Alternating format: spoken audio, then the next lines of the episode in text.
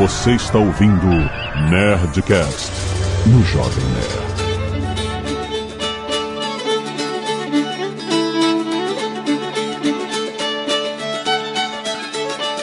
Landa, landa, landa, nerds! Aqui é Alexandre Antônio, Jovem Nerd. Hoje vamos conhecer a história de Alexander Hamilton, o secretário do Tesouro que virou rapper.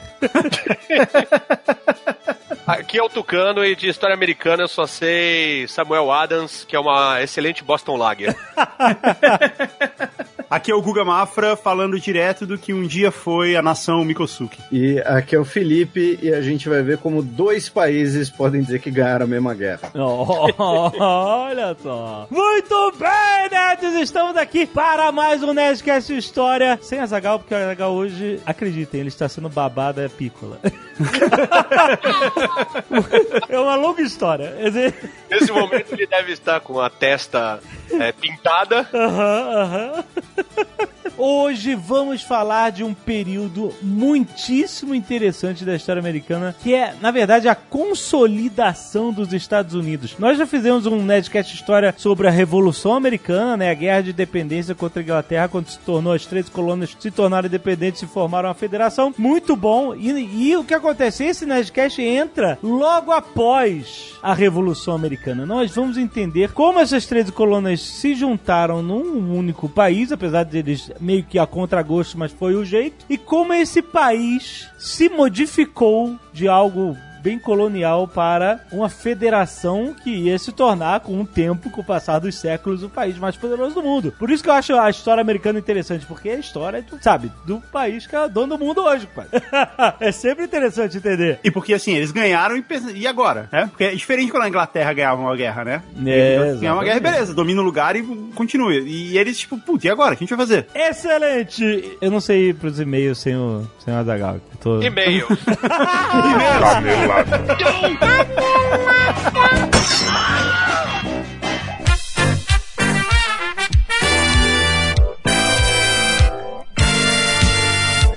Muito bem, Azaghal, vamos para mais uma semana de vez em Caneladas Nerdicas! Vamos. Azaghal, olha só, música romântica, Léo. Está chegando o dia dos namorados. E se você quiser comprar aquele presente de compromisso para o seu namorado, para a sua namorada, olha só. Compromisso? É, estamos falando de alianças, Azaghal. Sim, senhora, olha só, uma cole... eles têm uma coleção, já anunciaram ano passado com a gente, hoje estão reforçando que tem uma coleção para todos os nerds com alianças de super-heróis, de filmes do Ó. universo geek, tu- cara, um monte de coisa. Se você quer ter a sua aliança de compromisso bem nerd, como você faz tudo na sua vida, procure aqui no Rei das Alianças. Olha só, eles têm 10% de desconto usando o cupom NERDLOVE. Olha. é muito importante você comprar antecipadamente pra dar tempo de chegar na sua casa, etc. Pra você botar aquela surpresa, botar dentro do pudim. Sabe como é que é? Aquele negócio de. Sempre, achei sempre um risco esse negócio de a pessoa vai e come o negócio e, e morde a aliança. Não, não é meio perigoso? As pessoas têm que botar tem um aliança na comida. Tem, tem ter um risco, né? Bota dentro da taça de champanhe, é mais interessante. Mas a pessoa pode beber. Se ela for uma pessoa distraída ou precisando A garganta óculos. abertona assim, uh, não, mas se a pessoa der aquela virada. Ué, mas... Que a ideia é que quando a pessoa for beber, ela vai ver um fundo. E aí não vai beber tudo de uma vez. Você tem aquele golão que abre a garganta pra dar um golão. É, aí é o problema da pessoa. Bom, você já sabe, alianças de compromisso noivado, nerds lá no Rei das Alianças, 10% de desconto com o cupom NERDLOVE, vai lá, eles parcelam em até 12 vezes sem juros no cartão de crédito. Clica aí no link do post vai conhecer, rapaz. E hoje, Azagal, é dia de Nerdcast Speak English! Olha só, lá já está na sua timeline. Mais uma vez estaremos lá com a Rossana falando agora de falsos cognatos, Azagal. O que, que é isso? São palavras em inglês que parecem com palavras em português, como a palavra push, que a gente acha que é puxar, ou então a palavra pretend, que a gente acha que é pretender, né? Pretend é fingir, né? A gente vai listar um monte de palavras e vai falar os significados. É muito maneiro, porque tem muitas armadilhas em inglês com palavras que a gente acha que tá falando certo, porque tem uma, uma sonoridade parecida com a palavra em português e não tem. A gente vai entender por quê, entender como se fala corretamente o que nós queremos expressar, tanto em português quanto do inglês para português. É, cara, tá um papo muito, muito maneiro, cara. Lembrando que o Nerdcast Speak English é trazido a todos nós todo mês, toda terceira sexta-feira do mês, pela WhatsApp, Azagal, a escola líder no segmento de ensino de inglês para adultos. Você sabe, um curso de duração de 18 meses, que é um curso de inglês focado em produtividade, cara, com material didático exclusivo da WhatsApp, gravado nos Estados Unidos, com nativos da língua inglesa, com empreendedores do Vale do Silício, cara, muito maneiro para quem gosta já do meusucesso.com, para quem tem um foco também empreendedor. O curso tem uma sinergia muito grande com o crescimento pessoal, profissional dos alunos, que vão aprender inglês com temas de empreendedorismo, finanças, gestão de tempo, oratória e outros temas que têm a ver com produtividade, com você ser produtivo, poder fazer uma reunião em inglês, poder passar um e-mail de trabalho em inglês, o que você precisa para entrar no mercado de trabalho, cara. Muito bom. Vai conhecer a WhatsApp no endereço whatsapp.com. Muito bom, vai se inscrever. Se 2018 é o ano que você decidiu aprender ou aprimorar o seu inglês, cara. Ouça o Nerdcast Speak English hoje mesmo, já tá na sua timeline e vai conhecer a whatsapp.com, rapaz. Ha! E se você não quiser ouvir os recados e e-mails do último Nerdcast, você pode pular diretamente para... 22 minutos e 40 pais fundadores. Vamos lembrar aqui, Azagal, que também com a chegada do Dia dos Namorados, Ah, a Nerd Store também tem coisas para o seu amor, olha só. Se você comprar o presente do seu amor em um pedido acima de 150 reais, você leva de brinde o chaveiro especial com a frase I love you, I know. Exatamente. Cada um do casal vai ter uma frase. Isso vai ser o grande bond. a grande ligação entre vocês. Porque um ama e o outro sabe que você ama. certo? Então, gente, nunca mais solo. Essa é a campanha Nerd Store no Dia dos Namorados. Em pedidos acima de 150 reais, você leva de graça para dar pro seu amor e para você ter, vocês têm essa coisa junta. O chaveiro I love you, I know. Certo? Vai comprar o presente do seu amor lá na Nerd Store, a loja mais romântica do Brasil. Quero agradecer aos nerds que doaram sangue e salvaram vidas, como Diego Oliveira, Janário Oliveira, Diego Regis Alecrim, Eric Sacheto, Danilo Rigueto, Marco Antônio Lima, Guilherme da Silva Soares, Newton Júnior e Lucas Lustosa. Muito obrigado, nerds que doaram sangue e salvaram vidas toda semana, cara. Mande pra nerdcast.jovemnerd.com.br, cara. Sempre a sua fotinho dizendo como você ajudou alguém. e a galera do Scalpo Solidário, que doa cabelos, Bárbara Rosa e João Vitor Rosa. Muito bom, galera. Arte dos fãs, Azagal. Tem a fuga de Newcastle aí do Nerdcast de RPG pelo Tadeu Siqueira. Ficou muito maneiro. E temos Jovem Nerd Azagal por Alexandre So e Sandro Orro. Ô, o Sandro, oh, faz, fazia um tempo que ele não aparecia aqui. Ficou muito legal. Inclusive, os- as carinhas atrás no BG ficaram maneiríssimas. Muito bom, cara. Muito obrigado. Eric Miller Seixas, 28 anos, professor de Física e Matemática, Belo Horizonte, Minas Gerais. Caros nerds, esse não é meu primeiro e-mail. Tenho casos parecidos com o do Lierson, sobre o último Nerdcast Eternos Adolescentes. Recentemente saí com uma garota e dormimos junto. Mas meus movimentos estavam reduzidos, pois eu estava com uma quantidade filha da puta de gases. Eita ferro! Tão grande que não consegui tirar a meia, pois ao dobrar a barriga vinha uma caçada no abdômen. Primeira vez que eu uso esse termo. No meio da noite, dei uma saída para a varanda para aliviar os gases. Caraca, Eita meu ferro, irmão. Que situação. Meia hora depois, volta um pouco mais magro pra descobrir que ela ouviu tudo. Porra, cara! Caraca, cara, que, que você é um animal. Como assim, cara? Tu não conseguiu dar uma disfarçada. O no- cara foi peidar e ficou peidando alto. velho. Caraca. Ai, meu Deus. Foi a única vez que saímos. Por que será? Ai, meu Deus. Parabéns, cara. Outra... outra vez com uma ex-namorada, fomos ao motel no dia antes dela viajar para o intercâmbio. Hidromassagem, tereré, aquela coisa toda. Eis que ela sugere que é interessante colocar o esfíncter contra o jato da banheira. Ok. Caraca, too much.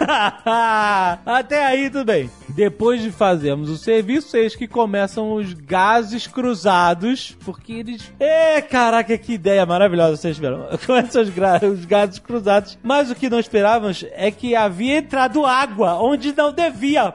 Caraca, cara, sério, tô aprendendo a viver. Ai, meu Deus. E ao soltar os gases, ela saiu, a aguinha, a guinha, aquela cara do Azaghal. Caraca, cara. Cara que o Azaghal tá o fazendo. cara me manda esse dia, cara.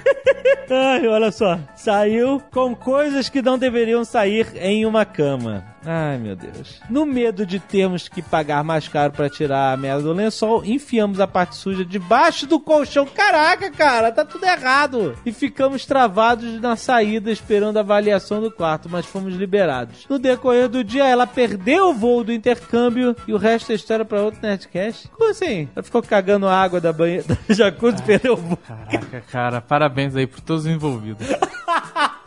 Que merda de ideia é essa? Caraca, tá bom. Marcos Vinícius e Silva Botaro. São duas pessoas ou uma só? Qual é o Acho nome que dele? são. Bo... é, Pois é, parece um. Eu não entendi. Não sei se. Marcos Vinícius e Silva. Botaro. É isso. É o possível que dele. seja o nome dele, sim. Tem nomes, sobrenomes que tem um E. Estranho. Bem, 23 anos, biólogo, Três Lagoas, Senão eu Mato falaria- Grosso do Sul. Biólogos. Como em um dos meus e-mails anteriores, uns oito, foi lido, vou continuar tentando. Boa, Marcos. Eu sou uma pessoa só, faz parte do meu nome. Ah, olha aí, tá Já explicando. esclareceu.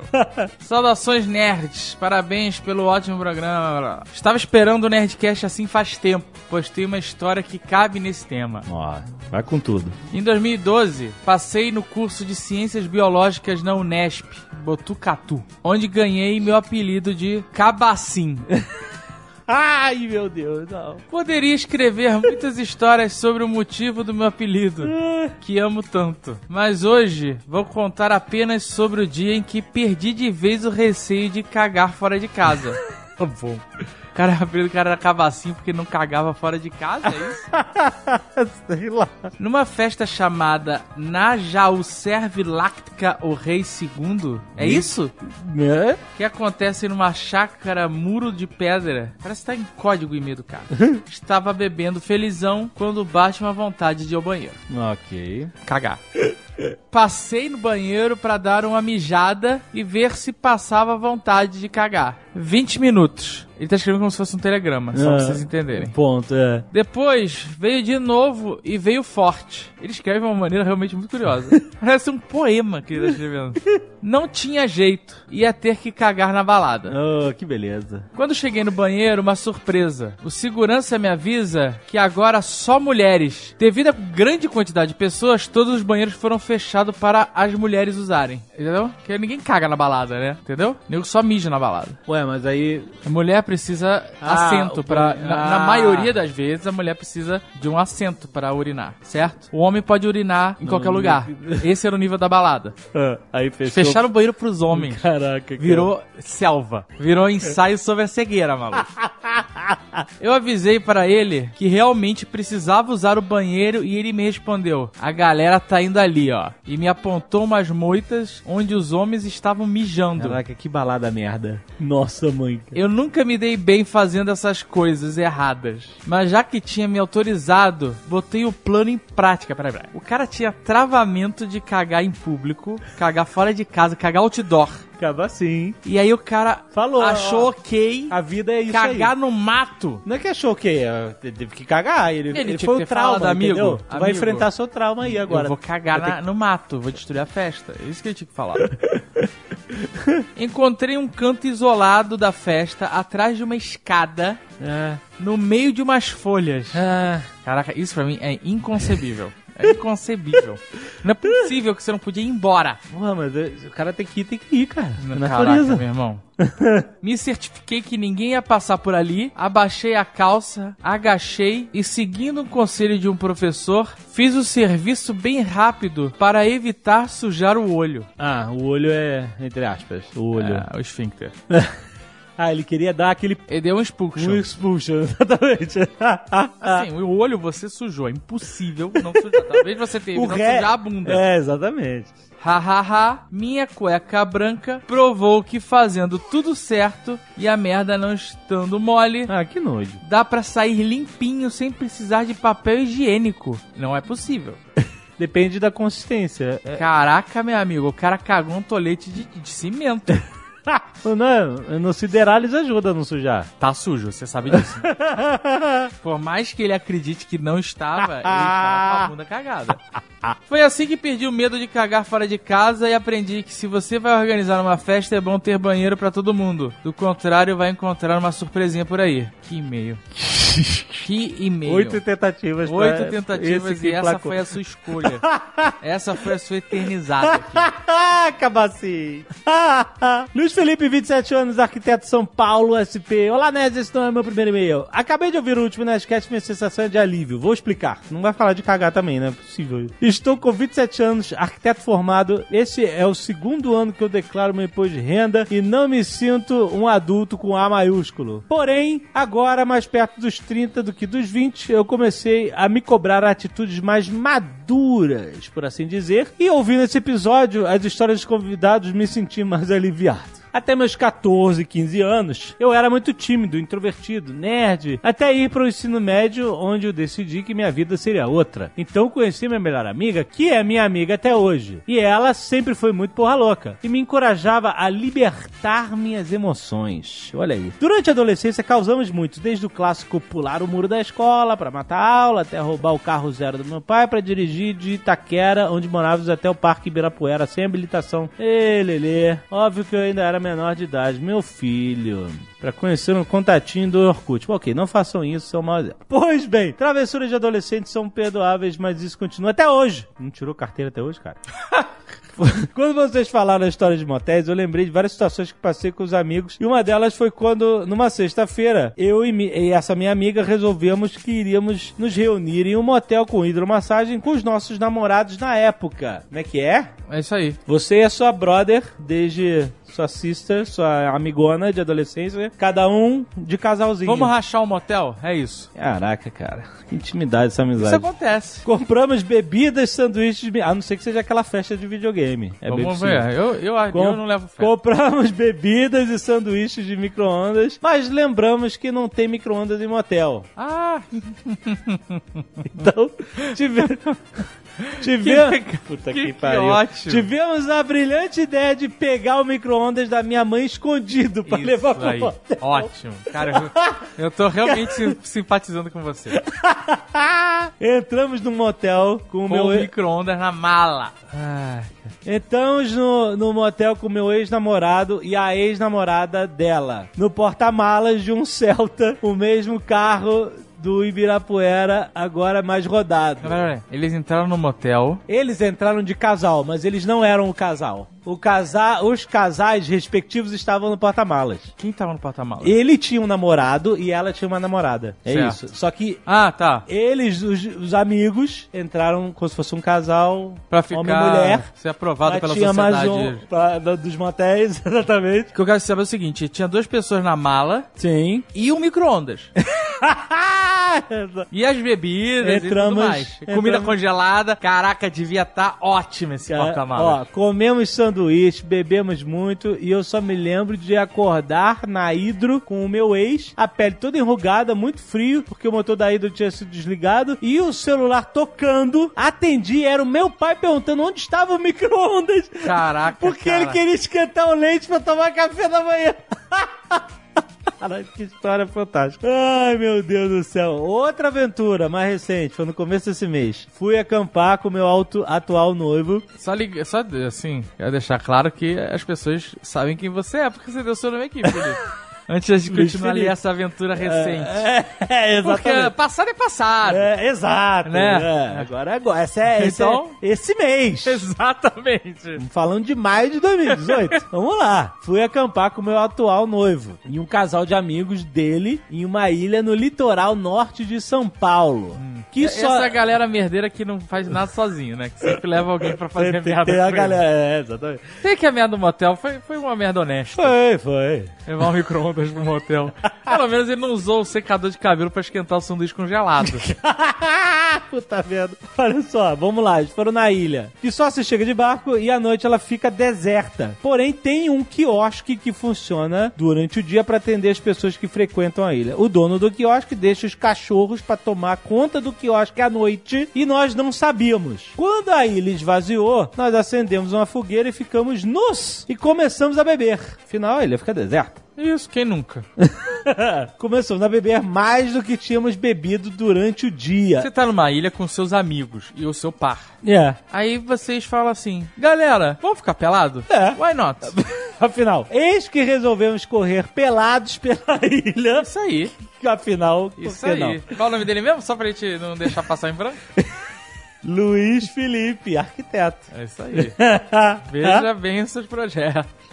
Luiz Felipe gosta de correr pelado durante a noite E numa ilha comer deserta. sanduíches É, congelados no, no hotel. Mas não quer dizer que ele não é um. Ele é um. Pode ser um arquiteto muito competente. Pode. E essa obra pode ser uma desgraça. Mas É. Até aí não falou que corre pelado na obra. ah, mas tu acha que ele não tem vontade? Vamos lá. Correu pelado à noite. Beleza. E a sensação de liberdade foi ótima. Até os cachorros começarem a isso aí, correr atrás da amigão. gente. É isso aí. Ai, meu Deus. Eu só pensar pra onde eu vou correr. Isso é só uma, isso é uma ilha. Não tem pra onde ir. Esses cachorros vão comer meu pinto. Então, o problema não é pra onde você vai correr. É só você correr mais que os outros. É exatamente, corre mais que a galera aí. Quem diabos deixa o cachorro tomando conta de algo que fica numa ilha? Porra, cara. No fim deu tudo certo. Os cachorros só não deixaram a gente chegar perto do quiosque. Caraca, os cachorros eram ótimos. E tinha uma área de atuação. Eles sabiam o que estavam fazendo. Exatamente. Obrigado por fazer eu me normal novamente contando histórias desse episódio. Continue com excelente trabalho. Façam mais episódios com a senhora Jovem Nerd Portuguesa. É isso. Aguardando histórias da obra.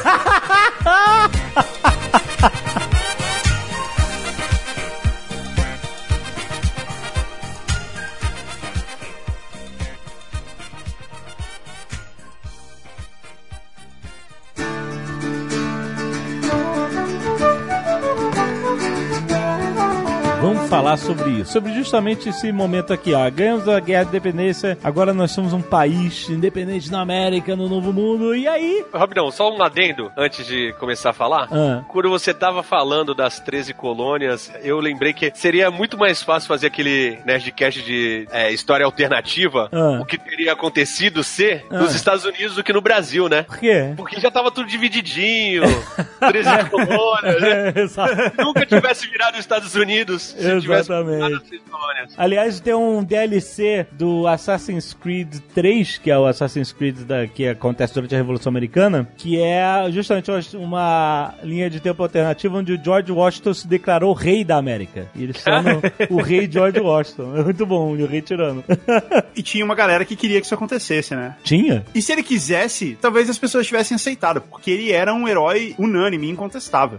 O o George Washington, ele é até hoje, assim, o maior herói da história americana. E mesmo grupos que depois viraram inimigos, inimigos mesmo, tinham esse respeito com o George Washington. Mesmo depois de um tempo, depois de, da formação do governo e etc., foi que veio a formação dos partidos. E os partidos que eram oposição ao George Washington, ainda assim, tinham toda uma deferência, tinham todo um respeito. Ninguém falava mal, não podia falar mal do George Washington. Ele era o. O Ayrton Senna. Ayrton Senna. Tipo Ayrton Senna, exato. Tá louco, velho? Ah, não, para.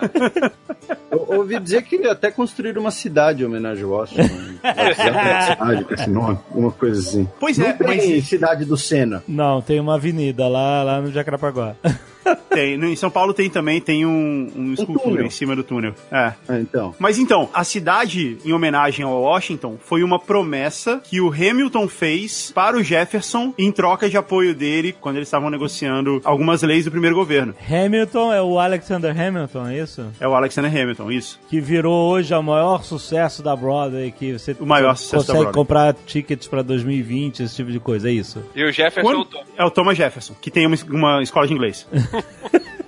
O Thomas Jefferson foi o segundo presidente? Ele foi o terceiro presidente. A história é a seguinte: depois que teve a independência, não existia um país Estados Unidos. Existiam 13 colônias, cada uma se organizava de um jeito. Então, a Geórgia, por exemplo, ela tinha os trustees, ela tinha um conselho de que governava a Geórgia. As outras colônias tinham seus governadores, cada uma tinha sua maneira de votar, de distribuir voto, distribuir direitos. Elas eram de fato, embora todas elas tivessem a mesma língua e fossem colonizadas pelo mesmo país, elas eram de fato independentes. É, uma coisa interessante de você descrever é que quando eu falei que era, eles fizeram uma independência e formaram uma nação meio a contragosto, era porque justamente eles tinham essa independência muito grande entre si, se juntaram porque somente juntos eles teriam força para combater a Inglaterra, etc. Mas essa independência, esse, eram mi- esses micro-reinos, entre aspas, né, que cada colônia era, É, não, não eram reinos, eram micro-repúblicas, porque elas eram bem republicanas, eram bem democráticas. Estados. Microestados, exatamente. Esses microestados, quando se tornaram independentes, quiseram, apesar de eles estarem juntos com a federação, eles quiseram ainda manter a configuração anterior que era cada um cuida da tua vida, entendeu? Cada um tem suas leis e tal. E hoje, e até hoje nos Estados Unidos, esse modelo é muito mais a independência do estado para a federação é muito mais forte nos Estados Unidos que no Brasil, por exemplo. Até porque o maior medo que existia nessa época, toda época tem seus fantasmas, né? Então, no, no Brasil a gente tem o fantasma da inflação, a inflação não pode voltar, tem o fantasma da ditadura, né? A ditadura não pode voltar. E o fantasma dessas colônias era ser colônia, era ter alguém mandando neles. Então a independência delas entre si era muito importante. Elas tinham formado um congresso, que era uma associação dentro delas, era muito mal comparando, era tipo o parlamento europeu hoje. É um congresso ali dos países, mas ele não tem ascendência sobre os estados em si. Ele é uma associação deles. Então tinha esse congresso, existia uma união, mas ele era mais um, era mais um, é tipo um Rotary Club do- dos estados ali. Não, não era um, não era de fato uma força governamental. No caso, era. Não era a Rotary, né? Eles eram o Illuminati. Mas. É, ok. Ou maçom, né? Sei lá. E aí o que aconteceu é que, em algum momento, quando eles começaram a ter que se organizar sozinhos, a se resolver sozinhos, o estado de Maryland e o estado da Virgínia, eles dividem, um, eles têm uma divisa que é um rio, que é o rio Potomac. E os dois são, eram donos desse rio, né? E eles se reuniram, eles fizeram uma convenção para decidir o que, que eles iam fazer com, com esse rio, né? Quais os direitos que cada um teria sobre o rio que eles dividiam. E aí, alguns desses Founding Fathers, o Hamilton, o Jefferson, o Washington, todo mundo achou isso uma ótima ideia e falou assim: vamos fazer uma convenção com todos os estados para decidir como é que a gente vai se organizar. E aí eles marcaram essa convenção na Filadélfia e foi aí que o governo, anos depois, mais de três anos depois da independência ter sido declarada, foi aí que eles foram se juntar para formar um país. Porque assim, a declaração da independência, a declaração que foi escrita pelo Thomas Jefferson e que foi lida no 4 de julho de 1776, ela deu o início da guerra com a Inglaterra. Depois da declaração da independência, teve três anos de guerra, aí eles ganharam a guerra, passaram mais alguns anos, e aí sim é que eles foram formar um país, foram formar um país de fato. E eles montaram essa convenção. Nessa convenção, todo mundo veio cheio de ideias, né, cheio de ideias modernas, porque basicamente esses governos todos, eles eram experimentos modernos de, de democracia, de como que os governos de cada estado, então todo mundo veio com essa ideia e rolou mais ou menos um consenso ali de que tinha que ser três poderes, e já existia o lance dos três poderes na Inglaterra, que tinha é, o parlamento, o rei, e o parlamento era dividido entre dois e tal. Então eles achavam que isso dava um equilíbrio muito grande, e aí eles vieram com essa ideia: ó, vamos ter um congresso, esse congresso é bicameral, a gente vai ter também um poder executivo e um poder legislativo. E nisso eles escreveram a Constituição, a Constituição que é o Bill of Rights, né, a Constituição americana, que tem lá, que é super básica e tal, que é a mesma até hoje, ela foi escrita aí e foi ela que pré-determinou como esse governo ia ser feito. E isso só foi possível, entre outras coisas, como a gente estava falando aqui, porque o George Washington topou presidir essa convenção toda. Me chamaram ele, ele falou: tá, beleza, eu vou lá e faço isso aí. E aí, durante a convenção, todo mundo votou unanimamente que ele seria o primeiro presidente. Ô, Guga, só uma observação. Pela sua fala, algumas pessoas poderiam entender que é a mesma coisa. A Constituição e o Bill of Rights são coisas separadas. A Constituição é o documento inicial político e a Bill of Rights são as primeiras emendas da Constituição, incluindo a famosa segunda emenda, né, com o direito a portar armas e, e tudo mais. Inicialmente era uma coisa só, né? Depois outras coisas foram adicionadas à Constituição, mas pelo menos essa é assim, é isso? Não, então, o, o que acontece? A Constituição, inicialmente, ela é uma série de artigos que foram ratificados pelos estados sobre como os Estados Unidos funcionariam e quais as suas bases e quais os princípios que os três estados seguiriam. Aí alguém olhou e falou: não, mas espera aí, e os direitos individuais e a questão do. Isso aqui é o que está dizendo que o poder pode fazer, mas e onde está dizendo que o poder não pode fazer? Aí fizeram a of Rights, que foram as primeiras 10 emendas da Constituição dos Estados Unidos, né? Hoje são 20 alguma coisa, né? Acho que já passou de 30, mas tem o- a da bebida alcoólica, né? Que foi a única que já foi anulada, mas é as primeiras 10 são chamada Bill of Rights, que é dizendo que o cidadão eh, vai ter direito à liberdade de religião, liberdade de portar armamentos, o governo não pode confiscar nada, ah, se você for julgado, você tem que ser julgado pelos seus pares e bababá. E essa de liberdade de credo tem restrições, né? Você pode ser de qualquer religião desde que não seja religião indiana e não cultue o sexo. Ah, isso eu não sei, mas eu vou confiar assim? no seu conhecimento. O Jovem Nerd sabe do que, que eu tô falando. Cara, o documentário da Netflix, o Wild Wild Country, ele tá com isso na cabeça. A história do Osho. A história do Osho lá do- no Oregon, que tentou fazer uma cidade. Uma cidade lá do, do culto dele de. Uma comunidade, é aquele guru é, Bhagawan, É, exatamente, é. que depois conhecido como, ficou conhecido como Osho, ele tentou fazer uma comunidade e é, ela, ele fez a comunidade que queria que virasse uma cidade, na verdade. É. Mas só que os redneck em volta ficaram putos que eles eram muito esquisitos e ficavam fazendo sexo ao ar livre. e aí virou uma guerra, cara. Virou uma guerra jurídica e de e mais do que isso, cara. É, é, é- é uma. Esse documentário é incrível. Chamando Wild Wild Country. Rende o Nerdcast, rende o Nerdcast. É, porra, cara, é muito bom, é muito bom. Aconteceu na década de 80. É muita loucura de todos os lados, né? Muita loucura de todos os lados, exatamente. E eles tinham escolhido ir para os Estados Unidos justamente um dos motivos era esse, né? Que nos Estados Unidos você podia ter direito a qualquer tipo de credo e tal.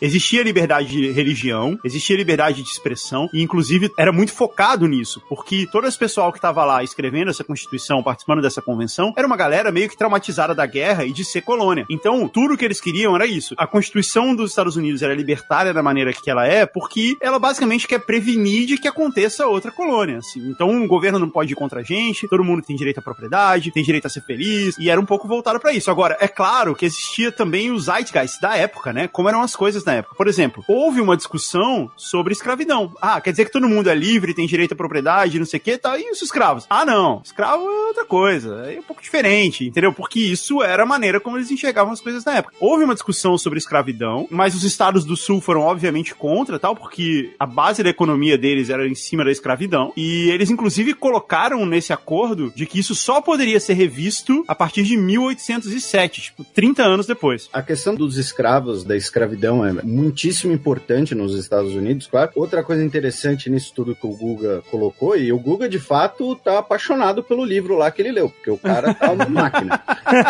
um dos motivos, ou um dos outros motivos desses três estados se tornarem um só país, era a questão que eles estavam todos financeiramente quebrados e com um detalhe, eles estavam endividados, muitos deles com bancos ou com, no caso com a França, por exemplo, em nome da causa comum, digamos assim. Então, a Virgínia assumiu lá um empréstimo de, sei lá, um milhão de, de dólares, vai, o que for. É, não, é tipo 300 dólares, né? Porque os valores É, são sim, todos assim. é, eu quero lá um empréstimo de 300 libras com a França para lutar guerra de dependência. E aí a Carolina do Sul tinha uma dívida só de 50, mas os dois aproveitaram, digamos assim, se beneficiaram da guerra de dependência. A questão da centralização fiscal vai ser talvez a primeira grande discussão nos Estados Unidos, né? Que aí entra os federalistas e antifederalistas, né? Que o, o rapper Hamilton, né? Que o Alexandre já citou e tudo mais, que era a questão de você ter quem teria o direito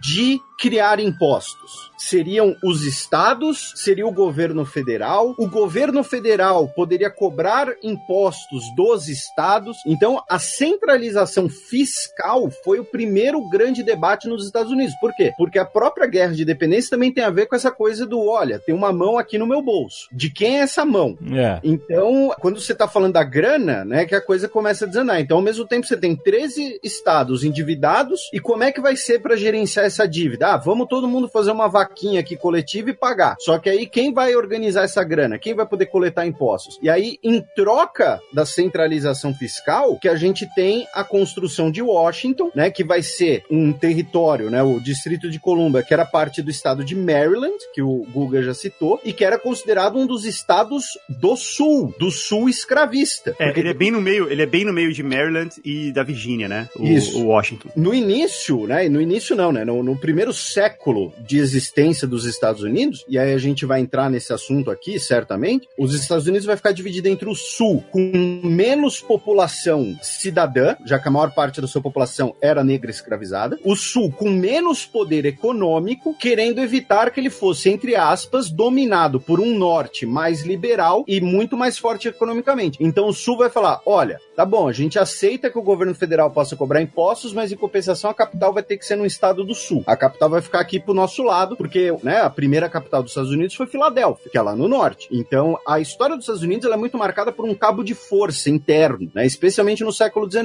E, e essas são duas das razões aí, ah, apenas complementando o que o Google colocou. É, e, e a grande voz do Sul era o, o Jefferson, que basicamente eles se formaram dois grupos aí. O grupo do Washington, que era formado por ele e pelo Hamilton, e mais uma galera, obviamente, que ficou conhecido como federalista, e o resto, o resto do grupo ficou conhecido como antifederalista, como o Felipe falou aí. Isso já começou meio mal, né? Porque assim, tipo, o cara já começa como anti alguma coisa, né? Isso começou colocando eles um pouco pra baixo. E o Hamilton e o Jefferson, que eram, o Hamilton era o secretário do Tesouro, era o ministro da Fazenda, né? Comparando com o que a gente tem no Brasil, e o Jefferson era o secretário de Estado, é o representante dos Estados Unidos para o mundo, né? Ele é o é uma função que não tem muito parecida no Brasil, mas é como se fosse uma mistura de ministro da Casa Civil e ministro das Relações Exteriores. E então eles eram duas figuras importantes do governo e eles começaram a, a se bicar. E o Hamilton topou essa história de, olha, a gente põe a capital lá no seu estado, lá na Virgínia, que era de onde o Jefferson vinha, em troca de você dar o apoio aqui. E eles tinham esse problema que o Felipe falou de dever muita grana, não só para a França e para os outros estados e tal, mas dever entre si e até para os próprios soldados. Porque no Nerdcast anterior, que o Alexandre falou aí, alguém contou lá a história de que eles, os soldados ganhavam 12 dólares e roupas e alimentos, né? E eles não ganhavam nem isso. E a maioria deles não ganhou esses 12 dólares e nem as roupas e alimentos. Ficou descalço um tempão lá no, no- no- na neve, coisa assim. Então eles tinham um documento que era um IOU, uma, uma nota promissória ali, um ó, eu tô te devendo aqui. E boa parte dos antifederalistas até então, que era essa galera mais. Eles eram mais rurais, assim, eles eram mais ruralistas. Eles queriam que as coisas ficassem mais simples. Eles achavam que, olha, agora que a guerra acabou, agora que tá tudo certo, o normal é a gente não pagar essas coisas aí. Porque, veja bem, se você aceitou uma nota promissória do país no meio da guerra, você meio que se arriscou, né? E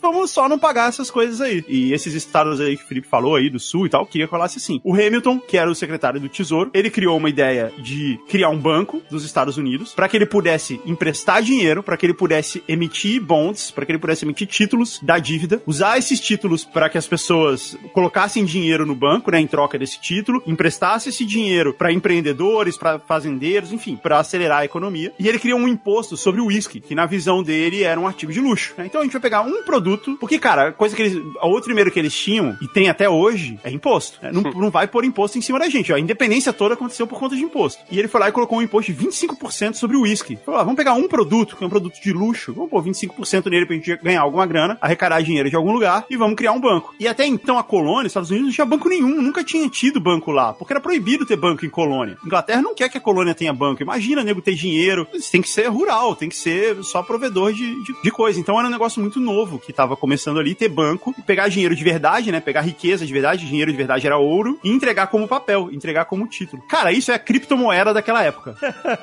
É verdade, né? Nego, nego achava uma loucura. Não, mas como assim? Um papel vai representar. a- a- isso pode perder o valor da noite pro dia? Era bem isso. É, porque, tipo, o lastro era o quê? Era uma dívida. É isso. Ele valia. O lastro até era ouro, mas porque as pessoas iam lá e depositavam ouro. Mas era um papel ali que alguém assinou dizendo, ó, o ouro que tá aqui é seu. Nego falava assim, ah, e aí esse cara sumir com. É igual, igualzinho criptomoeda hoje. Esse- o- Aham, aham. Inclusive, Alexander Hamilton gravava uns vídeos falando: se você quiser ficar rico, investe nisso daqui. Inclusive, o que fazia é, a, subir ou descer a cotação eram as lagostas, pelo que eu vi. Não era? Mas, cara, o que os antifederalistas falavam era isso, ó. Isso aqui o cara tá criando ilusão, é uma especulação às custas do bom trabalhador. Porque, na verdade, o governo tem que incentivar a fazenda, incentivar a produção, incentivar o cara a produzir para consumo próprio. Esse era o pensamento do Jefferson e do grupo dele, né? Dos antifederalistas. E o Hamilton queria criar o banco, queria emitir papel moeda e usar o, o banco para pagar essa dívida que ele tinha. E uma outra coisa que era o horror dos antifederalistas, que era fomentar a manufatura. Pro antifederalista, o, o homem de bem, ele tem que ter uma fazenda, ele tem que ser dono de uma propriedade, produzir o que ele consome, o que sobra do que ele consome ele leva na lojinha, troca pelas outras coisas que ele precisa, e é isso aí. E ele vive a vida assim, e isso é a vida do homem de bem. Aham. E o, o Hamilton fala assim: não, cara, o cara tem que montar uma fábrica, montar uma manufatura, dar emprego, construir navio, construir estrada, coisa assim. E os caras queriam arrancar os cabelos, os antifederalistas, com essa história. Ah, é, é o choque da realidade do sul e do norte, né? Porque o do norte já tinha, né? Que você falou da indústria naval, por exemplo, a indústria naval de Boston, durante muito tempo, vai ser um dos principais polos do mundo. E a gente deu risada dessa questão do Bitcoin, mas assim, é, fazendo um pequeno lapso temporal, sem querer me intrometer no, no, no fio cronológico, mas anos depois, um presidente vindo desse grupo crítico à moeda ao banco, o, o Andrew Jackson, que é uma inspiração até hoje para muitos setores eh, da sociedade americana, ele defendia a melhor tradução seria né, a, a pratificação da economia. Né? A economia tem que ser baseada no metal, na, na- na moeda rígida. E ele vai acabar com o Banco Central dos Estados Unidos. Ele não vai renovar o mandato, na verdade. Mas aí depois a gente vai falar mais dele. Só que assim, essa questão aí, embora hoje a gente possa dar risada, na época era bastante divisiva mesmo. Rapidão, só quem não renovou o mandato do Banco Central foi o James Madison. Foi James Madison, então depois o Andrew Jackson também não renovou. É, aí eu não sei porque o, o Andrew Jackson, ele foi obrigado a renovar depois, né? Depois da guerra do Oeste lá, ele não ele teve que renovar, ele não teve opção, na verdade. Ele também era contra, na verdade ele não teve saída. Não, sim, mas o, o Andrew Jackson certamente não renovou o mandato do Banco Central. O primeiro banco dos Estados Unidos, fundado pelo Hamilton, ele existiu até 1815. Tá, que foi no mandato, E- é, que foi no mandato do, do James Madison. E é. aí depois é formado o segundo banco dos Estados Unidos, que vai existir de 16 a 36, quando Andrew Jackson acaba com ele também. Ah, então tá, você fala que ele vai acabar depois, é que eu não cheguei nessa É, parte ainda. o- os dois vão fazer. Ah, tá. Você ainda não leu o capítulo do Andrew Jackson. Não, eu não, eu não sei o final do, do Andrew Jackson, eu não sabia que ele cancelava de novo. Ó, de- desculpa dar spoiler, mas no final vai dar uma guerra civil, tá? Eu sabia que ele foi obrigado a renovar. O James Madison tinha acabado e ele, puta, agora vou ter que fazer o banco de novo por causa dessa merda dessa guerra.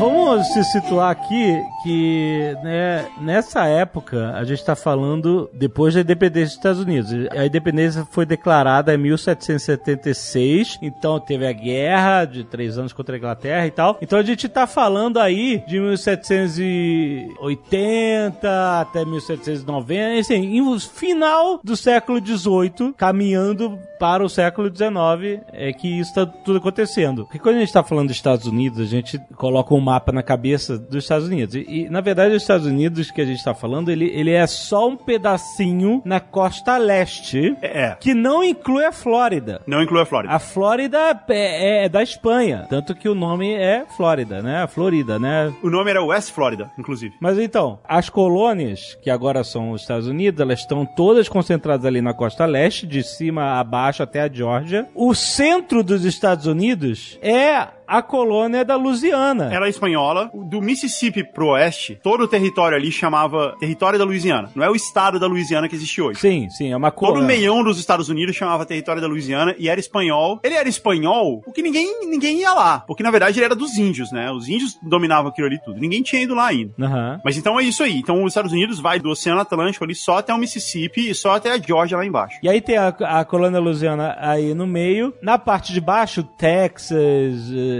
Novo México, Califórnia, toda essa parte é também Espanha, né? É tudo espanhol. E lá em, só lá em cima, lá em cima pra onde é hoje Seattle, né, o estado de Washington e tal, é que não tinha porra nenhuma lá. Ninguém vai lá. Era assim, ninguém vai lá. É, não dava pra ir lá, né? Território do Oregon, não é? O lugar que era Washington, North Dakota, é, Montana e o próprio estado do Oregon hoje se chamava território é, Oregon Territory e, ninguém, e é isso aí, ninguém ia lá. ninguém vai lá. Exatamente.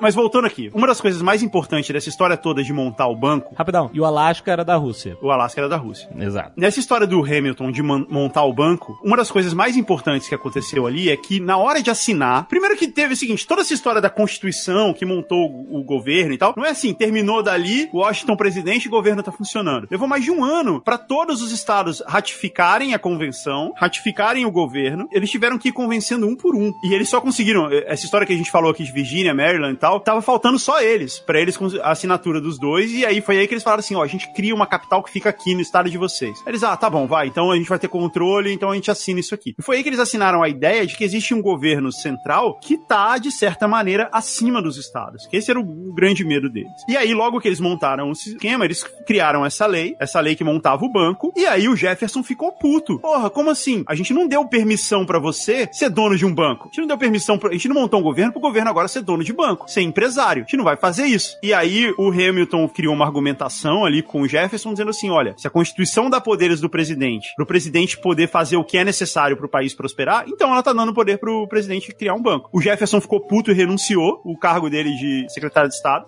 E isso virou uma jurisprudência de o que que o presidente pode ou não fazer, que é usado até hoje também. Então isso foi muito impactante na história toda de como as coisas funcionaram. O Hamilton renunciou o cargo dele depois de um ano dessa história toda, porque ele precisava de dinheiro, porque esses cargos não eram remunerados. Lá no, no, no último Nerdcast também, que eu ouvi antes de gravar isso aqui, alguém falou assim, pô, esses caras colocavam a vida e o dinheiro deles na, na linha de frente aí pra essas coisas. E era verdade mesmo. Os caras trabalhavam, o Washington, o Hamilton, o Jefferson, os caras todos, eles ganhavam nada. Então o Hamilton, ele renunciou o cargo dele depois de um ano, porque ele precisava de dinheiro. Ele voltou pro escritório dele de advocacia pra ganhar alguma grana, mas o trabalho dele estava feito e o trabalho dele deu certo. O governo financiou mais de 40 empresas e essas empresas faziam os canais, faziam as estradas, financiou outros bancos, a criação de outros bancos. Todos os estados que eram contra isso, inclusive os estados do sul, criaram seus próprios bancos também e junto disso financiaram mais de 300 empresas. Os títulos americanos, os títulos de dívida americanos na bolsa de Amsterdã tiveram uma valorização absurda, sinal de que tinha dinheiro europeu entrando nos Estados Unidos e foi assim que o país conseguiu tipo, começar a se recuperar economicamente, primeiro de perder quem punha dinheiro lá, né? E depois de, de uma guerra. Mas olha só, isso aconteceu primariamente porque o Alexander Hamilton desenhou esse sistema econômico baseado em dívidas e títulos e um sistema bancário desafiando aquele sistema rural tradicional, é isso? Foi isso, e foi ele que desenhou isso, e é, o, e é o sistema que a gente usa até hoje, basicamente, também, né? É por isso que essa década, que é a década de 1780, é a década dele, é a década do Hamilton. O Hamilton, todo esse trabalho que ele fez, esse trabalho econômico que ele fez, foi o que de fato conseguiu fazer com que os Estados Unidos fosse uma nação respeitada, entendeu? Tivesse uma economia e conseguiu pagar suas dívidas, quer dizer, ele pagou dívida, mas a dívida interna dos Estados Unidos cresceu absurdamente, mas ele começou a se recuperar, começou a ter emprego, começou a ter indústria, começou a ter cidade. Pra você ter uma ideia, no final dos- do século XVIII, a maior cidade dos Estados Unidos era Filadélfia, que tinha 70 mil habitantes. Londres tinha um milhão e meio de habitantes. Pra você ter uma ideia, assim, de como era diferente. A Inglaterra era 20 e poucos por cento rural. Os Estados Unidos era, tipo, 80% rural. E era o triplo do tamanho da Inglaterra. Então, assim, os Estados Unidos conseguiram se recuperar economicamente de tudo que aconteceu e de todo o passado colonial deles por conta disso. Por conta do cara ter feito um banco, ter assumido dívida e ter prosperado com isso. Porque como eles estavam construindo estrada, indústria, tal, esses títulos se valorizaram e começou a entrar dinheiro, começou a entrar dinheiro de verdade. E é por isso que essa década é a década do Hamilton, assim, é por isso que ele é considerado um gênio da economia americana. Mas isso ele fez sob a presidência do George Washington, já do John Adams? Não, ele estava na presidência do George Washington, que durou oito anos. O George Washington teve dois mandatos. E nem foi durante a presidência dele inteira, né? Porque, como eu te falei, ele, pedi- ele renunciou em um certo momento para voltar para o escritório de advocacia dele. Mas o George Washington terminou o segundo mandato dele, o povo clamava para ele fazer um terceiro mandato, e ele só queria voltar para a fazenda dele, porque ele não aguentava mais. Mas ele fez o sucessor dele, que era o John Adams. O John Adams também era um dos Founding Fathers, era o irmão do Sam Adams, que o Tucano falou aí no começo. Exato. E quando você vai em Boston, tem um lugar onde o Peraí, Sam peraí, Adams... peraí, peraí, peraí. A Mortícia também é Adams, mas eu acho que eu não tava no- nessa época aí. Eles tinham uma indústria de chiclete, né? Depois. Tem um lugar em Boston que você vai e é onde o Sam Adams está enterrado. E Ah, é? aí eles falam assim: aqui no inverno é o único lugar onde você pode tomar uma Sam Adams gelada olhando pra um Sam Adams gelado. Nossa! Ai, cara, não acredito nisso, Caraca! Porra, mas se você levar em consideração que ele tá morto, ele tá gelado qualquer época do ano, pô. É, também, verdade. Não, mas tá tomando uma cerveja gelada. Então, mas não importa que é o inverno ou verão, você pode. Não, importa porque não deve ter um frigobar lá, né, cara? Então o John Adams foi eleito presidente, porque ele foi o escolhido de George Washington. Só que foi aí que eles perceberam um erro grave da vida deles. Eles não sacaram que em um certo momento as pessoas iam discordar. E a Constituição dizia o seguinte: o presidente era o primeiro colocado da eleição, o vice-presidente era o segundo colocado. Ah, peraí. Isso é uma merda do caralho. Então é o seguinte. É isso mesmo? Quem ficar em segundo na votação é o vice-presidente, não é? É, isso foi mudado logo depois. Mas Ah, até tá. aí, ninguém sabia. Não no Brasil, Então, né? porque- No Brasil isso. Ah, não, não, era diferente, era diferente. Né? No Brasil era- você tinha eleição separada pra presidente e vice-presidente, não é isso? É, foi o que eles fizeram depois também. Depois do mandato de John Adams, eles criaram. a- o cara se candidatava a vice-presidente. Que também é outra merda, é outra merda. É outra cara. merda, exatamente. é outra merda, mas eles, eles meio que competiam juntos ali pra dar certo. Mas nesse mandato especificamente, eles se deram muito mal porque o John Adams foi o vencedor da eleição, mas o vice, o segundo colocado, foi o Thomas Jefferson, que era um inimigo da galera toda. E nos Estados Unidos, o vice-presidente é o presidente do Senado. Sim, ele acumula o cargo, a função. O vice-presidente é o chefe do Senado. Até hoje, até hoje. Até hoje, exato. Então ele não só controla a pauta do Senado e tal, ele trabalha dessa maneira. Então, cara, o Thomas Jefferson virou um inferno da vida do John Adams. por conta disso, porque ele não deixava o cara governar de jeito nenhum. Você falou uma coisa engraçada que assim, eles não sabiam que eles iam discordar, né? Porque os caras acabaram de vencer a Inglaterra, a superpotência, o Império, e eles conseguiram conquistar a sua independência, tá todo mundo feliz se abraçando, que nem Brasil campeão. Todo mundo do mesmo lado, exatamente. Tá todo mundo no mesmo time. O cara que tá abraçando, todo mundo com a camisa da CBF se abraçando, o cara fala assim, aqui é Corinthians, mano! Aí o outro, não! o outro palmeirense falou assim, tomando teu cu, filha da puta!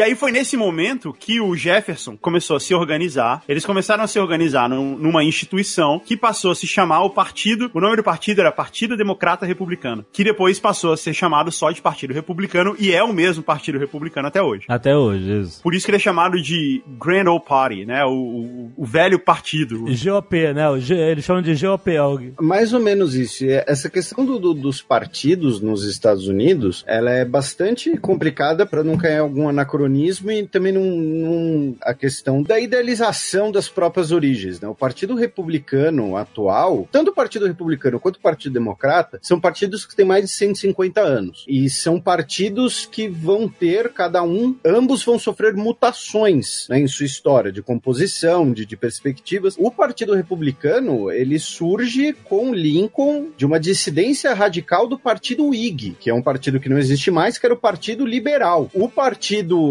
Democrata Republicano, né, que é o partido do Thomas Jefferson, ele, de certa forma, ele é a origem de todos os partidos Dos outros partidos, verdade. é, in- inclusive o Partido Democrata, que começa com Andrew Jackson, né, que começa como Partido Democrático e depois vira Partido Democrata, né, numa tradução meio, eh, se a gente Uhum. quiser fazer uma tradução meio preciosista. Então, assim, o Partido Republicano, ele de fato ele surge com essa dissidência do Partido Whig que, por sua vez, era uma dissidência do Partido Democrata Republicano. Então ele é, de certo modo, um, um ancestral de todos ali. Mas, É, mas e- o, e o Jefferson, ele é um símbolo, ele é um dos ídolos do Partido Republicano, um dos heróis do Partido Republicano Sim, ainda sim, hoje. Sim, até por ser um, um antifederalista, né? E o federalismo é visto como a bandeira dos democratas. E assim, guardadas todas as devidas proporções, que podem ser bem anacrônicas, como você mesmo falou aí, tem muita relação, né, entre o que defende o Partido Republicano hoje e o que defendia esse Partido Republicano. E isso é o talvez o mais interessante da gente tratar até futuramente, outro Nerdcast, mas assim, se a gente pensar ah, figuras do Partido Republicano, Abraham Lincoln,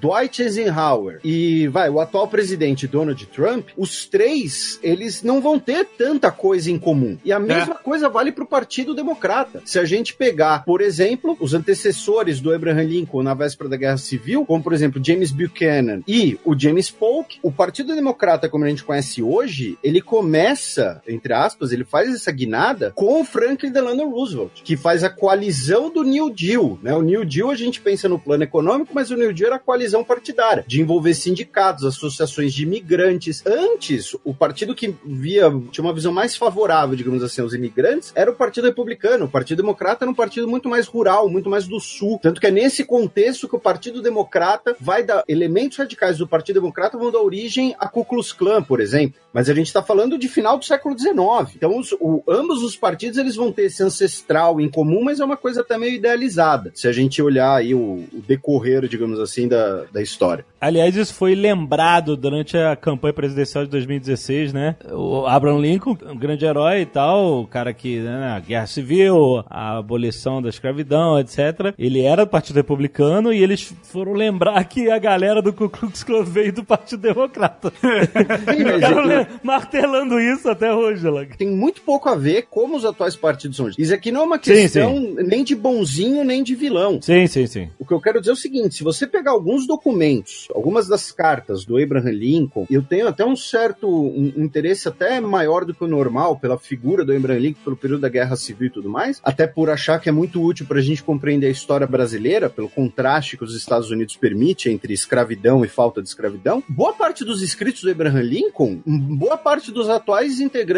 do Partido Republicano não assinaria embaixo. Aham. Se você coloca ali anônimo, entendeu? Sabe? Se você transcreve a frase, por exemplo, sobre a questão dos imigrantes, para dar um exemplo bem notável, boa parte dos atuais integrantes do Partido Republicano, se você não coloca ali o nome, você concorda com essa frase? Não, não concordo. Ah, mas essa frase é do Lincoln. Eu repito, os partidos têm 150 anos, eles acabam mudando e, e as suas É, e, facetas. e- Então, é e a ética da época muda Com menos de também, né? 50 anos, os partidos brasileiros já mudaram umas 18 vezes, né?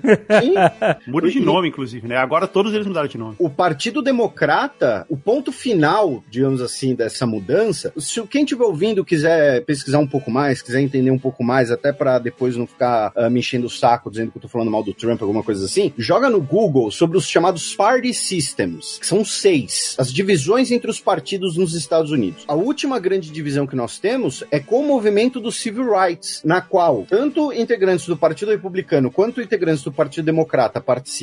Começa lá com Harry Truman, depois vai pro Dwight Eisenhower, aí passa pro JFK e pro Lyndon Johnson. Quando Lyndon Johnson assina o Civil Rights Act de 64, que dá completa ah, liberdade de voto à população negra, ele fala, eh, essa frase é famosa, nós perdemos o voto no Sul por 10 gerações, um negócio assim. E de fato, até aquele momento, a boa parte do Sul dos Estados Unidos votava com o Partido Democrata. A partir daquele momento passa a votar com o Partido Republicano por se ver contra essa questão do Civil Rights Act Aham. e boa parte dos políticos do estado mudam de partido. Um caso muito famoso, talvez o mais exemplar dessa mudança de caráter dos partidos, que um dos maiores símbolos do Partido Republicano e do pensamento conservador democrático dos Estados Unidos, o Ronald Reagan, ele começa a carreira política como um democrata. E É. ele vai mudar para o Partido Conservador com a questão não. Aí seria leviano da minha parte dizer porque eu não sei. Mas no período do Civil Rights Act, na década de 1960.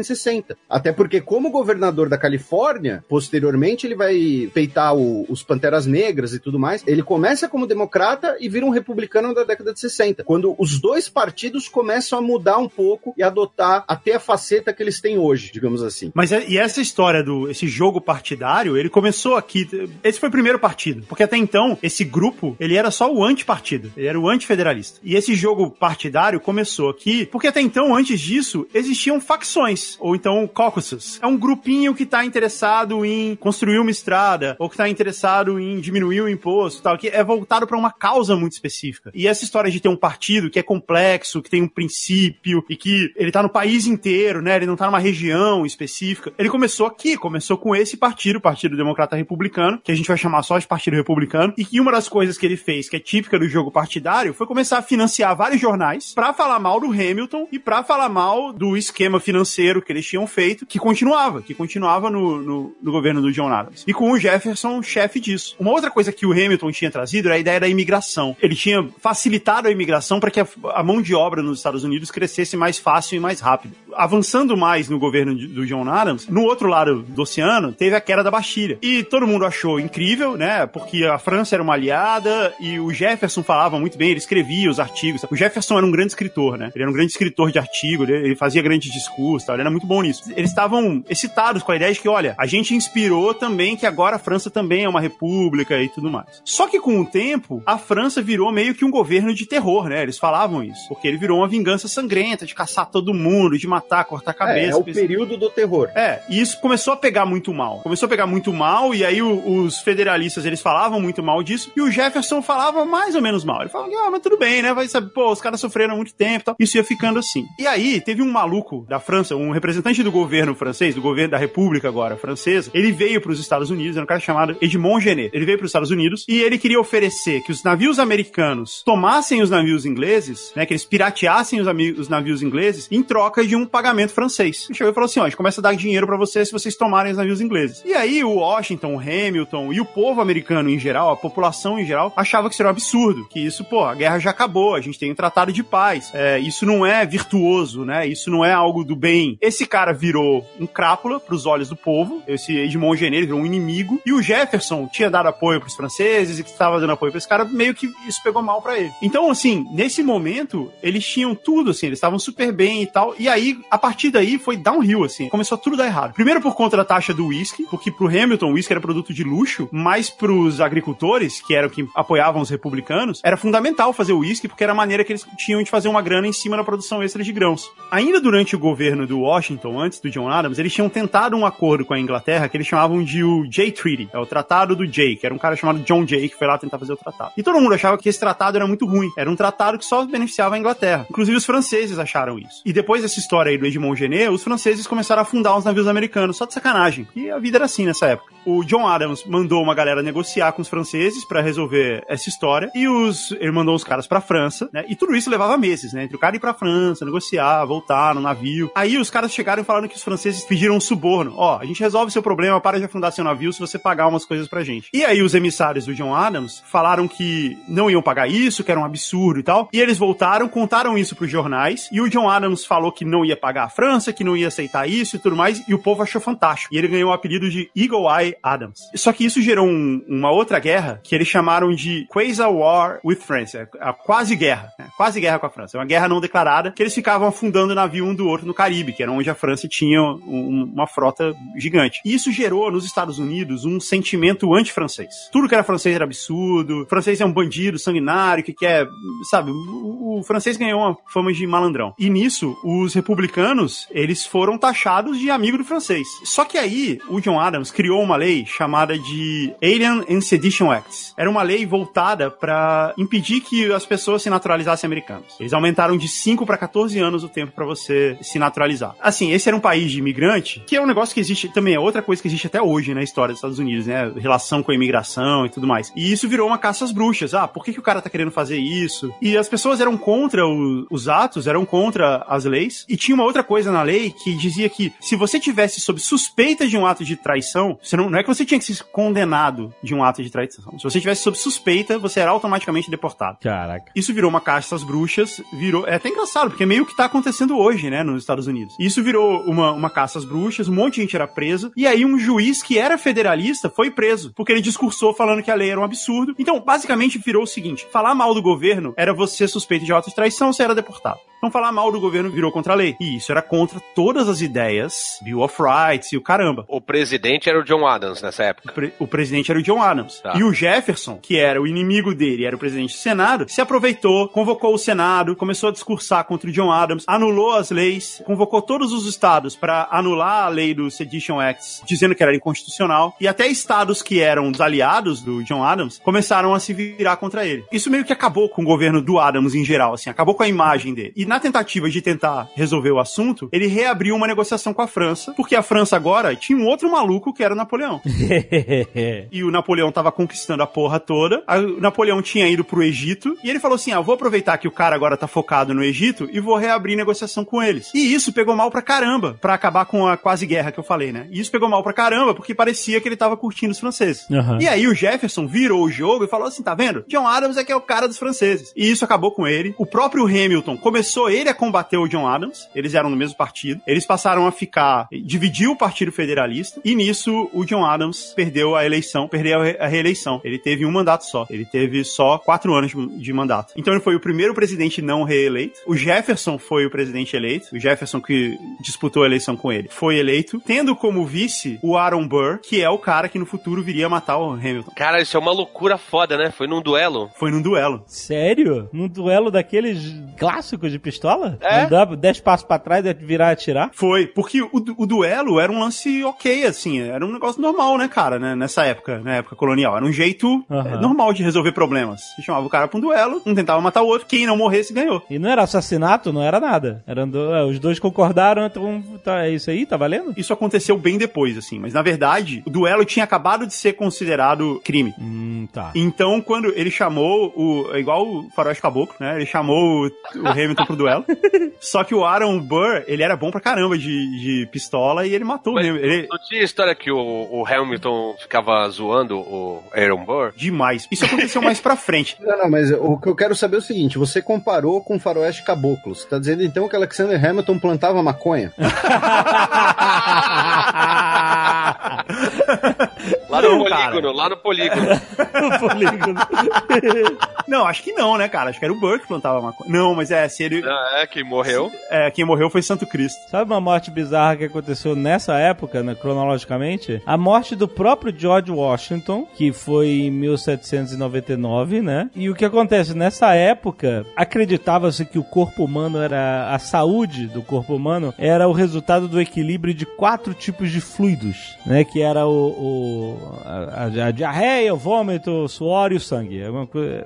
Pelo, que, pelo que eu lembro. Então, se você tivesse um mal, você podia tomar um remédio pra vomitar, outro pra cagar, Tinha entendeu? que equilibrar os quatro. Outro pra dar um suador, exatamente. E, e um dos mais difundidos métodos de tentar acabar com um problema de saúde era, dentro dessa ideia dos quatro fluidos, era também fazer a sangria. Ou seja, você acreditava que o mal estava ali no sangue, você cortava, né? Você fazia a pessoa sangrar até um certo ponto onde ela pudesse permanecer viva, fechava o ferimento e tal, e teoricamente o sangue, quando se renovava, ele ia voltar saudável, entendeu? E você, inclusive, fazia no barbeiro, né? Fazia no barbeiro, exatamente. Ah, você quer fazer uma sangria? Você fazia a barba, aproveitava e dava uma sangrada. Exatamente. E muita gente morria por causa disso. E um, uma das vítimas foi o próprio George Washington. Por quê? Não que ele não fosse morrer de outra forma, porque ele tava andando lá pela fazenda dele, passou o dia mexendo com bicho, mexendo com. Pegou uma infecção na garganta. Acordou no dia seguinte sem conseguir respirar direito, sem conseguir engolir. Infecção foda. Que hoje em dia, qualquer antibiótico daria jeito em um, dois dias. Ah, toma aqui o antibiótico, pronto. Continua a sua vida. Mas pra eles foi mortal, cara. Tipo assim, caralho, o que o cara vai morrer? Ele não tá conseguindo respirar, não tá conseguindo nem falar, ele tá conseguindo. E aí os médicos vão, então vamos fazer uma sangria pra melhorar esse mal. e ele morreu, cara. ele morreu na sangria, cara. Imagina a galera pensando, né? Mas, ué, cara, a gente sangrou ele, por que, que ele morreu? Exato, né? O cara tava com uma. Assim, pode ser que a infecção da garganta dele poderia ter matado ele. Não tinha nem a nimesulinda. Não tinha nada, né, cara? Pô, não tinha, é, não tinha nem Naldecon o cara tomar, né? Dormir pesado. O o Alexandre, pelo menos, usou o termo do, do- o nome do composto, não do remédio. Mas então, sem antibiótico, sem porra nenhuma, essas infecções, elas eram mortais. Se você não trata a infecção, ela pode te matar mesmo. Morreu na sangria. Olha só que coisa sinistra, né, cara? É, cara, porque, como a gente falou, assim, era um negócio bem rural aqui. A gente fica falando, ah, o cara pegou o navio, foi, não sei o que, mas tudo isso era, acontecia em meses, assim, era tudo muito tosco. Era tudo muito primitivo.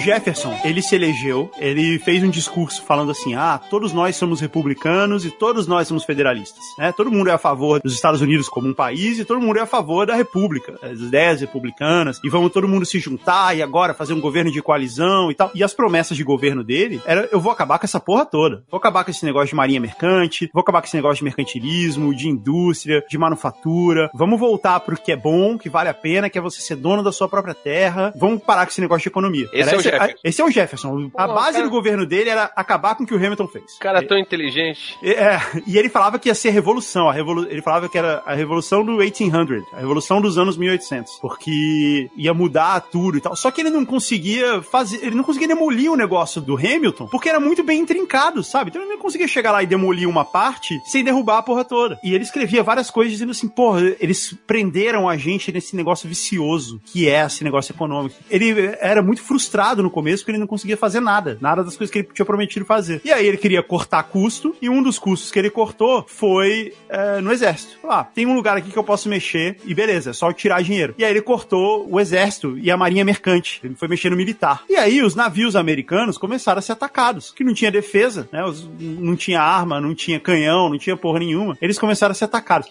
Por quem? tinha um personagem no sul do Mediterrâneo que era o Pachá de Trípoli. Que e- esse nome é maravilhoso, não é? Pachá de Trípoli, ele era o imperador da Líbia. E ele era um pirata, ele tinha um, um grupo de piratas. Eu ia perguntar se não era o Gaddafi já. Né? e ele, ele tinha um grupo de piratas e ele atacava, ele atacava todos os navios que passavam ali no Mediterrâneo, que era onde a marinha mercante ia entregar os cereais produzidos nos Estados Unidos e tal. E todos os países achavam que era mais prático simplesmente pagar o suborno ali do, do Pachá do que brigar contra ele. Você dava uma grana e ele deixava se passar. Ele era tipo um flanelinha dos mares. Pedágio. Então, é. Ah, Ecovias, Ecovias.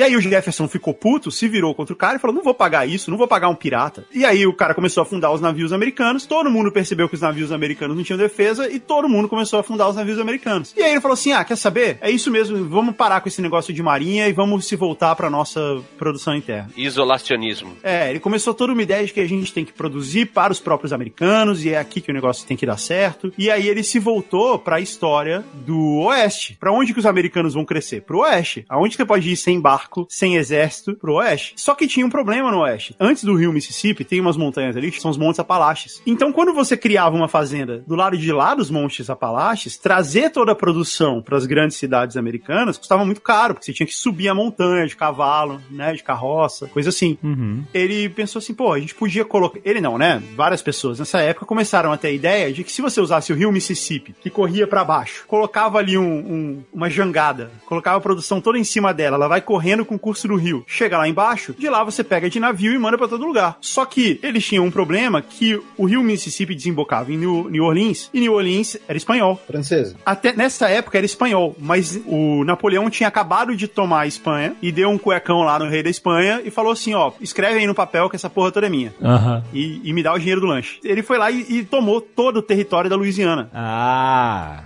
entendi. Como o território da Louisiana inteiro, que era todo o meião dos Estados Unidos. Meião, exatamente. De baixo até em cima. É, do Golfo do México até o Canadá. Exatamente. Tudo aquilo ali era Louisiana. E o Napoleão tinha uma ideia de que ele ia tomar a ilha de Saint-Domingue, que é onde hoje é o Haiti e, e a República Dominicana, e dali ele ia construir um império francês, ele ia reconstruir o império francês na América. E ele mandou um exército para a ilha de Saint-Domingue fazer isso, e ele ia pegar esse território da Louisiana para construir o império dele. Só que ele perdeu a batalha em Saint-Domingue para os haitianos. Os haitianos, eles eram es- escravos que tinham feito uma revolução e tinham tomado a ilha. Aham. Era o primeiro estado negro do Novo Mundo. E além de tudo, os navios ingleses que estavam por ali bloquearam os navios franceses e tal. E com isso, Napoleão perdeu a guerra no Caribe. E como ele estava muito ocupado lá com os russos e tal, Ele falou assim: ah, quer saber? Vamos desencanar dessa merda e vamos, vamos fazer uma grana aí. Quando chegaram os emissários americanos na França pra tentar comprar New Orleans, o cara chegou pra ele e falou assim: ó, eu não quero vender New Orleans, não, quero vender a porra toda. Quero vender a Louisiana toda.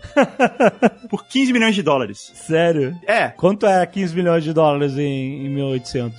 ah, sei lá, cara. Era uma grana. Era uma grana alta. Mas mesmo assim, é o meião dos Estados Unidos. Sim, porra. Assim, é um meio que não tem porra nenhuma, né? Então, o nome do cara que comprou era o James Morrow e o cara que vendeu era um francês chamado Charles Maurice Talleyrand. Eles fizeram o maior negócio imobiliário, a maior barganha imobiliária de toda a história. ele chegou lá e aí ele falou assim: ó, a gente quer comprar New Orleans por 2 milhões de dólares. Aí o cara falou assim: não, a gente vende a Louisiana inteira por 15 milhões. E aí ele falou assim: ah, eu quero voltar, eu preciso de um tempo pra falar com o presidente, o que significa, tipo, dois anos, né? Pra ele pegar um navio, voltar, falar com o presidente, pegar outro navio, o filho dele, pegar outro navio, voltar. Aí ele falou: não, a gente tem que resolver agora. O Napoleão, que é o, é o chefe aqui, quer, essa, quer resolver essa porra agora. E aí eles toparam, assinaram ali, sem a ordem do, do presidente, fizeram. Eles fizeram a maior pechinche imobiliária da história. O Napoleão mandou vender a Louisiana porque ele sabia que ele estava infestado de loup-garou. O que, que é Luke Garou? Que que é isso? conhece o, o loup-garou? Não, o que que é? O lobisomem da Louisiana, que vive nos pântanos? É mesmo? É também chamado de rugarru. Caraca, eu não conheço essa história. Não. Pô, vocês não veem aqueles, aqueles documentários espertos da History Channel? Monstro, Monstro do Pântano, é grande, loup-garou. Luke Garou. Ai, ai. Temos aí um personagem pro próximo RPG, hein?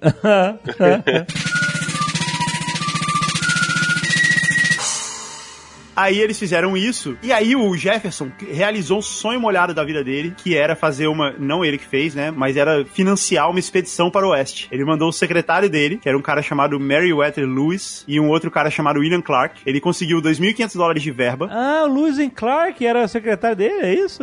O famoso Lewis and Clark, os desbravadores da América. Isso aí, eles fizeram uma expedição que foi conhecida como Lewis e Clark Expedition. Eles foram do meião dos Estados Unidos, que é em St. Louis, e eles subiram o Missouri River, que vai até quase o Canadá, ali em North Dakota. Eles foram até o nor noroeste dos Estados Unidos, depois desceram quase até o sudeste dos Estados Unidos, e depois eles voltaram. Eles desapareceram por dois anos e meio, ninguém ouvia falar deles, e de repente eles reapareceram, junto com uma família de índios e dois filhotes de urso.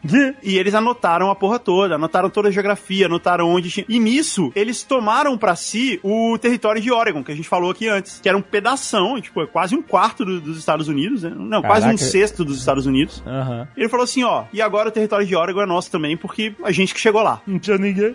Não tinha ninguém, é meu.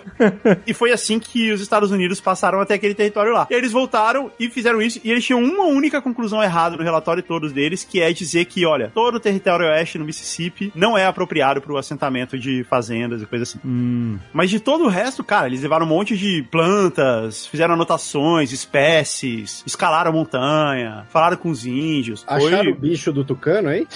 É, eu acho que não, porque eu acho que eles não foram até tão lá embaixo, mas esse território da Louisiana, ele quase foi tomado de volta pelos ingleses no... Eu não falei que o Aaron Burr era um dos maiores filhos da puta de todos os tempos? Por quê? Ele era um playboy de Nova York, que nasceu numa família tradicional, rica, coisa assim, e ele era muito influente né, no- na sociedade ali em, em Nova York. Ele foi procurador-geral do estado, depois ele foi senador, e por conta dessa influência que ele tinha, que ele foi vice na chapa do Jefferson. Mas quando o Jefferson foi pro segundo mandato dele, eles tiraram o cara, porque ninguém gostava dele. E eles colocaram na chapa do Jefferson, pra ser vice do segundo mandato, um outro cara chamado George Clinton, que depois viria fundar a grande banda de funk, Funkadelic Parliament, George Clinton. Caraca. Caraca, Guga. E aí, a referência que ninguém entendeu. E aí o, o Aaron Burr resolveu concorrer à eleição para governador de Nova York, né? Já que o George Clinton tinha saído. E todo mundo era contra ele. O próprio George Clinton era contra ele. E o Hamilton, que era muito influente ainda em Nova York, era contra ele também. Ficava falando mal, f- escrevia coluna no jornal falando mal dele. Mas é porque o, o, o Burr não tinha derrotado lá o, o sogro do Hamilton nas eleições para o Congresso e tal, que o Burr. E aí ele ficou puto e ficou falando mal dele. É, então. Todo, mas todo mundo odiava o Burr. Ninguém gostava do Burr. Aham. Essas coisas, elas vão se moldando, né, também, assim, com o tempo, né? O cara era um bandido, vai virando mais bandidão e tal. Tipo o Faroeste Caboclo. Exato. Tipo, faroeste cab- era um faroeste caboclo nova-iorquino. E aí eles foram pro duelo. Ele era bom de duelo, ele praticava. Mas peraí, o Hamilton não tava mais um cargo público mais nessa época. Não, mas ele era muito influente ainda. Aham. E aí eles foram pro duelo, e aí o Burr acertou o Hamilton, ele não morreu na hora, morreu depois. E só que aí consideraram que era um assassinato e mandaram prender o cara. E aí ele ficou puto e começou a conspirar com os ingleses. Ele arranjou um general inglês e começou a conspirar com os ingleses pra tomar a Louisiana dos americanos. Que vacilão. Olha só. Mas provando que o Hamilton tava certo, né? De chamar ele de babaca. e aí ele criou todo um plot aonde ele conseguiu o apoio de um general. Era o governador de New Orleans, que era um general, que era o general Wilkinson. Ele conseguiu o apoio desse cara, formou um esquema, ele ia pra New Orleans e juntos eles iam tomar New Orleans junto com os britânicos. E iam formar uma nova colônia britânica lá. Só que aí na hora, o general Wilkinson deu pra trás e dedurou ele. E aí ele fugiu pra Flórida. Ainda na Flórida, ele ainda tentou de novo tomar um território que era dos espanhóis, onde hoje era o México. E no, cara, ele tentou até o fim. E aí ele acabou não conseguindo. E aí ele voltou, ele já velho, assim, já um pouco mais velho, voltou pra Virgínia pra ser julgado por um dos maiores inimigos dele, que era o juiz John Marshall. Um dos maiores inimigos dos, dos republicanos. Não tinha uma série com esse juiz? Não, não, esse era o neto dele. Era Nicholas Marshall, que era ah, Nicholas verdade, Nicholas Marshall. Queria ser bisneto do John Marshall.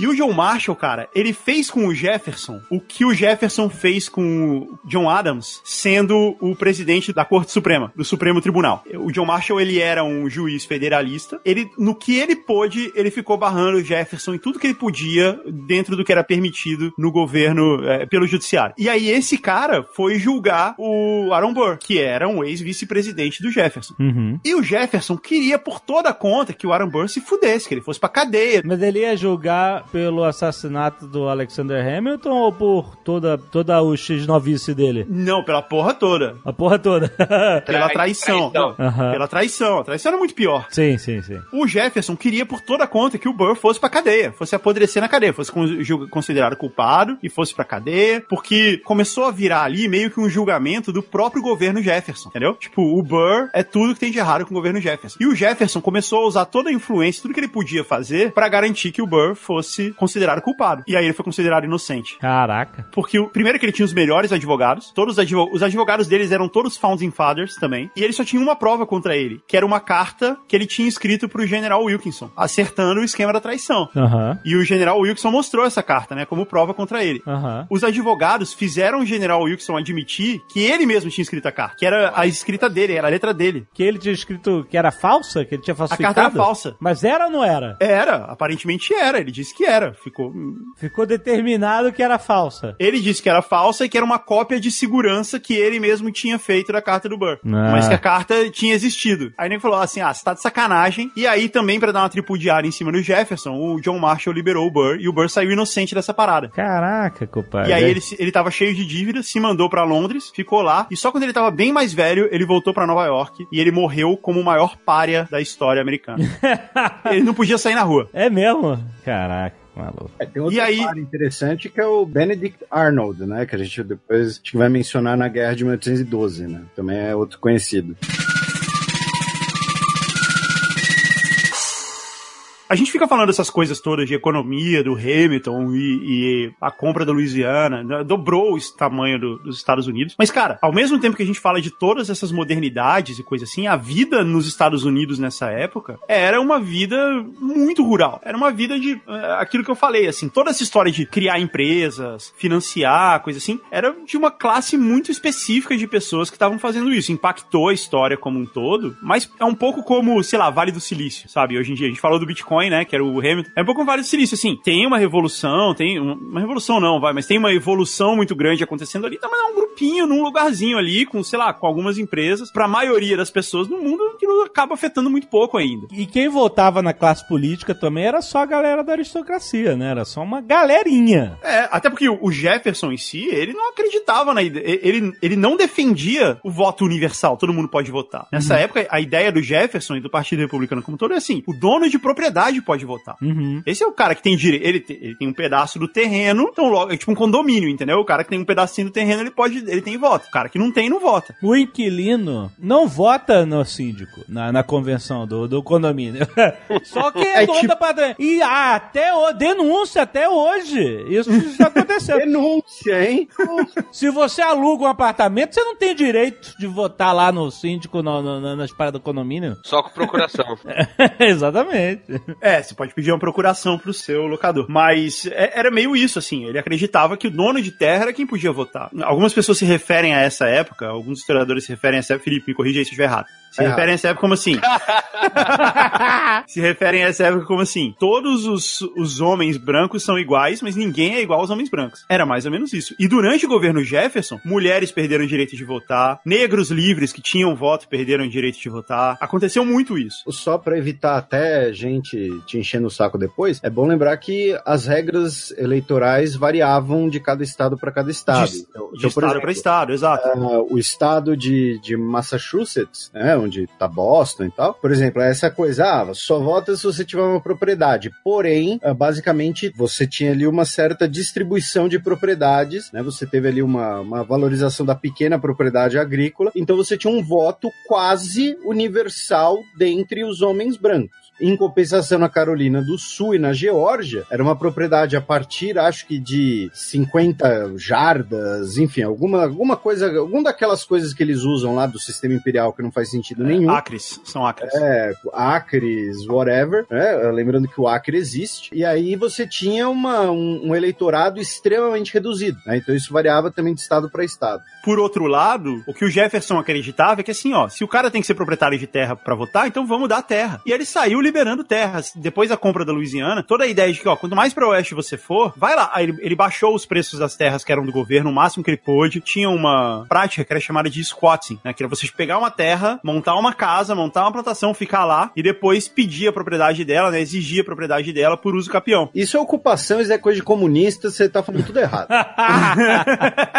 ele virava cara totalmente pra isso. Pode fazer aí, faz aí que ninguém vai te incomodar. Sai fazendo aí. Porque pra ele o importante era isso, era que as pessoas fossem fazendeiras. Ele queria que todo mundo fosse fazendeiro, criasse a sua própria produção, tivesse a sua vaquinha. E a ideia dele, assim, em oposição ao que o Hamilton tinha feito, é de que a economia, ela tem que ficar na comunidade. Então, embora existisse papel moeda já e todo o avanço que era isso, nas comunidades em si, era assim que funcionava, que, que eu falei no começo. O cara ia na lojinha, deixava o excedente da produção, vendia, trocava por outra coisa. Era muito voltado pra isso. O que é impressionante é que tem lugar ainda nos Estados Unidos que é assim até hoje. Tem a pequena comunidade rural, pequenininha, que o cara, o cara não planta uma coisa, sabe? Ele não é um plantador de trigo, ele planta, planta trigo e vende tudo. Ele planta tudo que ele consome e vende, vende excedente. É muito mais subsistência. Isso também existe até hoje. Aham. E o que é bem impressionante. Agora, essa história de distribuir terra desse jeito, por distribuir terra, distribuir direito a voto, deu pro Jefferson uma popularidade grande ainda no fim do governo dele. E, cara, compra do Louisiana, né, cara? O cara dobrou o território do país. Só que ele também podia ter concorrido a um terceiro mandato, isso ainda podia nas regras da época. Ele escreveu um artigo falando assim: Eu quero tanto me aposentar que eu me arrasto pra cumprir os últimos dias do meu mandato. E aí ele desencanou, mas ele fez o sucessor dele, que foi o James Madison, eh, que era o secretário de Estado do Jefferson, era um founding father, ele foi um dos constituintes e tal. Aham. E aí, na sequência, ele teve que lidar com o maior teste da independência dos Estados Unidos até então, que foi a Guerra de 1812. E ele tinha um jardim quadrado.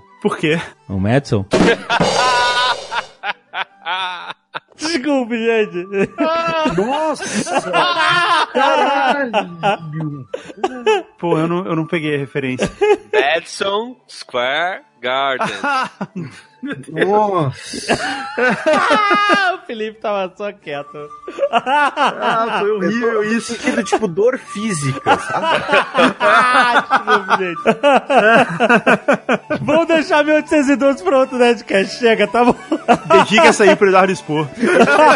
Bem peculiar o nome do. Interessante.